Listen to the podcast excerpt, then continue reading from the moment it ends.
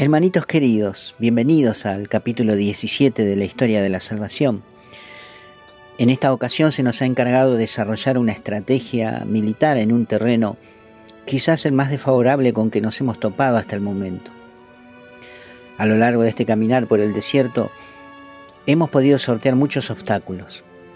Y si bien han pasado muchos años de la salida de Egipto y esta nueva generación que nos acompaña digamos que está preparada para la batalla, es claro que el enemigo que vamos a enfrentar es poderoso. Son un número grande, están listos para defenderse. Y cuentan entre sus filas con guerreros más altos que nosotros, los gigantes de las montañas. Pero lo que nos preocupa es la muralla que rodea y protege a la ciudad. Según nuestros espías son muros enormes, de aproximadamente 5 metros de altura, por 3 metros de ancho. La rodea totalmente una gran fosa que no tiene menos de 8 metros de ancho, por lo que se darán cuenta el encargo no va a ser nada sencillo. Pero si desplegamos un mapa del terreno, podemos colocar cargas explosivas sincronizadas en alguna parte del muro que consideremos conveniente para, una vez abierto un hueco, podamos ingresar y atacar. Esto lo vi en un montón de películas y parece que funciona, Solo deberíamos encontrar el modo de cruzar la fosa y que algunos de nuestros soldados puedan colocar estas cargas sin ser descubiertos. Ah, pero no tenemos cargas explosivas. Aún no se han inventado, ni tampoco armas de largo alcance como para atacar a los vigías que guardan la ciudad. Entonces, creo que es mejor que dejemos esto en manos de Josué. ¿No les parece, hermanitos? La Biblia contiene un libro que lleva el nombre de Josué, por si no lo sabían. Y vamos a meternos en sus líneas a ver si este hombre puede hacer el trabajo mejor que nosotros. El libro del Éxodo en el capítulo 24, versículo 13 nos dice que Josué era el ayudante de Moisés desde muy joven. Lo vemos acompañando a Moisés cuando subió al monte a recibir las tablas de la ley y acampó y lo esperó a mitad de camino. Es uno de los hombres que Moisés manda a explorar el país de Canaán y es quien alentó al pueblo a que no decaiga en su ánimo, que Dios les acompañaba y podían conquistar la tierra prometida. Josué se convirtió en el comandante del ejército de Israel e iba al frente de la batalla. El libro de Números en el capítulo 27, versículo 15 en adelante, nos cuenta que Yahvé manda a Moisés a imponerle las manos a Josué delante de todo el pueblo, para ungirlo como comandante y hacer que todo el pueblo le obedezca. El texto nos dice que Dios puso en Josué su espíritu y una porción de la dignidad de Moisés. Fue José junto al sacerdote Eleazar quienes se encargaron de repartir el territorio por tribu para así una vez entrados en posesión de la tierra prometida, cada uno habitara la parte que le corresponde. Josué se volvió un experto en la batalla. Estaba lleno de sabiduría que el propio Espíritu de Dios le manifestaba. En Éxodo capítulo 17, Moisés manda a Josué que reúna unos hombres y vaya al combate contra los amalecitas que los habían atacado en el camino. Y acá sucede algo llamativo. Moisés sube a un monte y desde ahí levanta sus manos, y mientras éstas están en alto, Israel gana la batalla. Pero apenas las bajaba, Amalek tomaba ventaja. Se cansaba Moisés de sostener sus manos en alto y tuvieron que ayudarle sus hermanos, hasta que la derrota del enemigo fue definitiva. Cuando Moisés muere, Josué queda al frente de todo Israel como un nuevo líder pero comprenderán que habiendo estado con Moisés desde tan joven, fue natural que la muerte de su maestro le haya afectado en su ánimo. Y al parecer a un grado importante, porque las primeras líneas de su libro nos muestran que Yahvé le dice a Josué lo siguiente. El versículo 2 dice, Moisés mi siervo ha muerto. Arriba pues, pasa ese Jordán tú con todo este pueblo hacia la tierra que yo les doy. El versículo 6 y 7 dice, sé valiente y firme, porque tú vas a dar a este pueblo la posesión del país que juré dar a sus padres. Sé pues valiente y muy firme. Y en el versículo 9 repite Yahvé, ¿No te he mandado que seas valiente y firme? No tengas miedo ni te acobardes, porque Yahvé tu Dios está contigo donde quiera que vayas. Mis amigos, acá vemos quizás el punto débil de nuestro comandante, su apego a quien fuera hasta hace muy poco su líder y amigo. Sin duda que Josué era aguerrido y fiel a todo lo que mandaba Dios pero su espíritu se entristeció demasiado al no tener más a su lado a quien fuera su mentor. Quizás al punto de una depresión, ya que Dios le tiene que decir en tres oportunidades, ánimo, arriba, sé fuerte y valiente que tienes que llevar a este pueblo a la tierra prometida. Yo estoy contigo como estuve con Moisés. No tengas miedo ni te acobardes, porque yo voy contigo a donde tú vayas. ¿No es comprensible lo que le sucedió a Josué?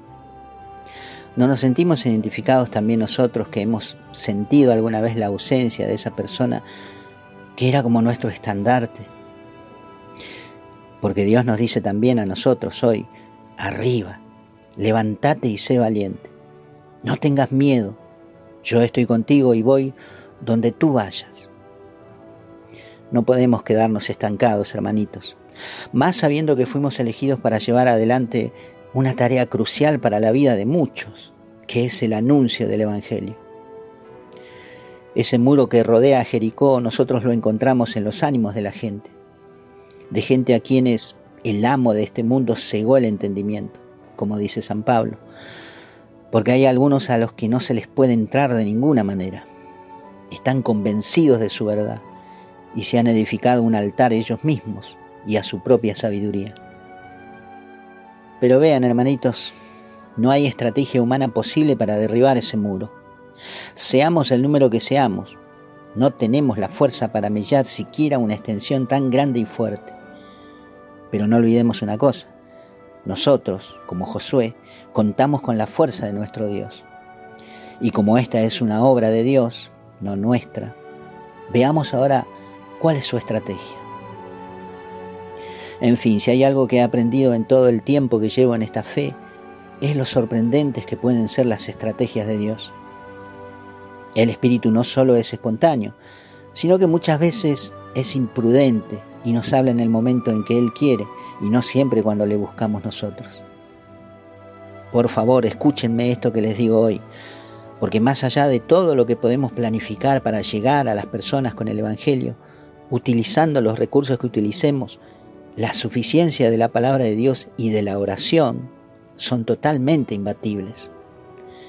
No hay mejor recurso que estos dos elementos principales, porque de aquí se desprende la fe poderosa, de conocer su palabra y tratar cada cosa, y digo, cada pequeña cosa de nuestra vida, directamente con nuestro Señor, en la intimidad de la oración. Este es nuestro monte Sinaí el lugar en donde arde la zarza, el sitio en el que Dios trata con nosotros cara a cara. Pero vean, hermanitos, ¿eh? que los hombres de la tierra vean, que los incrédulos y los racionalistas del mundo vean cómo nuestro Dios va a entregar a este enemigo poderoso que se ha levantado una muralla enorme para que no le alcancemos. Yahvé le dice a Josué, yo les doy en posesión la tierra que les prometí. Yo les he entregado la ciudad. Y presten atención a la manera en la que Dios habla. Él dice, yo les he entregado la ciudad. Él ya lo sabe hecho, ya lo ve hecho. Y José igual, ya lo sabe y lo ve hecho. Y así lo transmite al pueblo. La manera en que el siervo transmite las palabras de Dios es fundamental para la fe del pueblo. El Santo Espíritu hace el resto. Nosotros no entendemos estos movimientos porque no los vemos con nuestros ojos naturales. Pero sepan, hermanos, que cuando Dios habla, todo el orbe celestial empieza a moverse en consecuencia. Fíjense nada más lo que nos cuenta el capítulo 5 del libro de Josué, en los versículos 13 y 14. Sucedió que estando Josué cerca de Jericó, levantó los ojos y vio a un hombre plantado frente a él con una espada desnuda en la mano Josué se adelantó hacia él y le dijo, ¿eres de los nuestros o eres de nuestros enemigos? Respondió, no, sino que soy el jefe del ejército de Yahvé, y he venido ahora. Dios glorioso y santo, Josué ve al jefe del ejército de Yahvé, que no es otro que el arcángel Miguel, blandiendo una espada y listo para ir a la batalla. Sabiendo esto, ¿cómo no vamos a ir confiados a la batalla? Miren, en una ocasión los discípulos de Jesús van y le dicen, Maestro, despide a la multitud para que baje a los pueblos cercanos a comprar alimento, porque están aquí desde hace días y no tienen nada que comer. Y Jesús les dice, denles de comer ustedes. ¿Qué? ¿De dónde vamos a sacar tanta comida para alimentar a toda esta gente? pensaron ellos. Había más de cinco mil hombres en ese lugar y las mujeres y los niños no se contaban.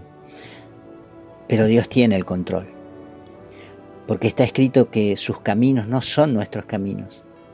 Y así como los cielos aventajan en enorme distancia a la tierra, así sus pensamientos aventajan a los nuestros. Pero volvamos a Josué. Antes de Jericó y su gran muralla había otro impedimento para ese pueblo numeroso, y este era el río Jordán un río de corrientes caudalosas y que estaba justo, justo en el camino. Pero aquí no saben qué pasa. Dios les abre las aguas del Jordán de la misma manera en que abrió las aguas del Mar Rojo. Da instrucciones al pueblo por medio de Josué, de que vayan de una manera determinada. Los sacerdotes adelante llevando el arca de la alianza y el pueblo detrás a cierta distancia. El arca de la alianza que acá se menciona es un cofre sagrado hecho por los israelitas por orden y especificaciones de Dios durante su tiempo en el desierto y que contienen dentro las tablas de la ley.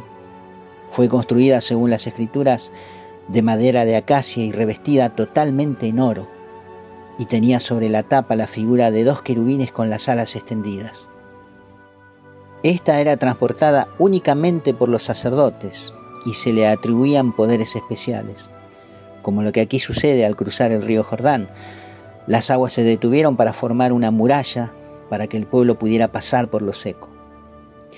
Otras historias cuentan que cuando los israelitas iban a la batalla, siempre iba el arca delante de ellos y Dios les daba la victoria. Cuando los habitantes de Jericó supieron que los israelitas habían cruzado el Jordán de manera extraordinaria, se llenaron de temor. Ahora tenemos al pueblo acampando afuera del territorio, mientras los vigías de Jericó los avistan desde lejos. Dios habla a Josué y le indica la manera en que ellos van a tomar la ciudad. Le revela su estrategia. ¿Cuál es? Bueno, eso lo veremos en el siguiente capítulo. Tampoco les puedo contar todo hoy. Los dejo aquí, hermanitos, con un abrazo, con el amor de hermano de siempre y le pido al Señor que me los cuide y los guíe en este caminar de la fe que estamos haciendo juntos.